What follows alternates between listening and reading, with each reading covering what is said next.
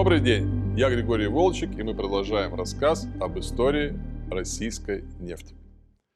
18 декабря 1958 года на проходившей в Праге 10 сессии Совета экономической взаимопомощи, объединявшего большинство стран социалистического лагеря, по инициативе советского лидера Никиты Хрущева было принято решение о строительстве магистрального нефтепровода из СССР в Польшу, ГДР, Чехословакию и Венгрию.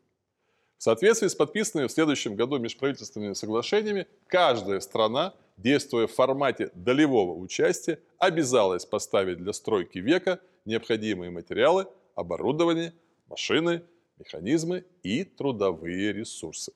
Магистраль получила знаковое название – «Дружба», ну, конечно же. В соответствии с проектом, разработанным Московским институтом гипротрубопровод, труба общей длиной около 6 тысяч километров начиналась в татарском Альметьевске, центре крупнейшего в тот период в СССР нефтедобывающего района. И далее трасса шла на запад, через Куйбышев, ныне Самара, Пензу, Липецк, Орел и Брянск. Около белорусского Мозыря трасса разделялась на две части. Северная проходила через Польшу в ГДР, упираясь в город Швед, где сразу же началось строительство НПЗ. Южная ветка через Украину вела к Братиславе, Праге и Будапешту, вновь разветвляясь в венгерском городе Шаги. Трасса нефтепровода была исключительно сложной. Магистраль пересекала Полесские болота, Карпатские горы, более 20 судоходных рек, включая Волгу, Аку, Десну, Дон, Припять, Днепр, Днестр, Вислу и Дунай, а также сотни малых рек и множество автомобильных и железных дорог. Несмотря на все это, строительство, начатое 10 декабря 1960 года на самом сложном Карпатском участке, благодаря высокой механизации и четкой организации, шло очень быстрыми темпами. Насосные станции поставлялись из ГДР, средства автоматики из Венгрии, трубопроводная арматура и клапаны из Чехословакии. Поставку труб различных диаметров от 530 до 1020 мм, а также основные строительно-монтажные работы обеспечивали советские предприятия.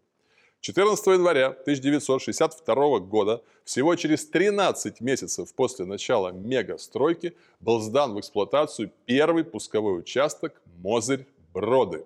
В Бродах, Львовская область, нефть переваливалась на железнодорожный транспорт и поступала в Чехословакию. Вскоре заработал участок до Ужгорода, и нефть дружбы пришла в Венгрию, а затем в Польшу и ГДР.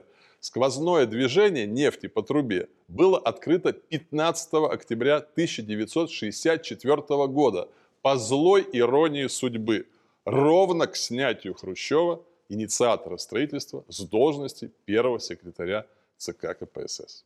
Дружба с ее беспрецедентной длиной и 80 насосными станциями была занесена в Книгу рекордов Гиннесса как самый протяженный нефтепровод в мире. Первоначальная мощность нефтепровода составляла 30 миллионов тонн в год, но уже через 10 лет за счет второй нитки диаметром 1220 миллиметров объем прокачки почти удвоился. В 1978 году было сооружено ответвление от дружбы через город Унеча на Брянщине к нефтеналивным терминалам в Литве, Бутинге и Латвии, Венспилс. Дружба – проект уникальный беспроигрышный в идеологическом и политическом плане как символ нерушимой братской дружбы народов СССР и социалистических стран, трубопровод оказался очень экономически эффективным. Дружба создала не только огромную по масштабам инфраструктуру, где работают десятки тысяч людей из разных стран, но и основной стандарт советской, а ныне российской экспортной нефти – уральскую смесь. Юралс – под которую специально спроектированы и построены несколько крупных европейских НПЗ. Распад в конце 80-х годов социалистического лагеря и Совета экономической взаимопомощи, последовавший за этим коллапс СССР в 1991 году и полное изменение бизнес-модели трубопровода ничуть не поколебали эту мощную нефтетранспортную систему. Сегодня разными участками дружбы, протянувшейся уже на 9 тысяч километров – владеют сразу 7 компаний. Транснефть, Россия, Гомель, Транснефть, Белоруссия Укртатнафта, Украина, Перн, Польша и Германия, Транспетрол, Словакия, Меро, Чехия и МОЛ, Венгрия.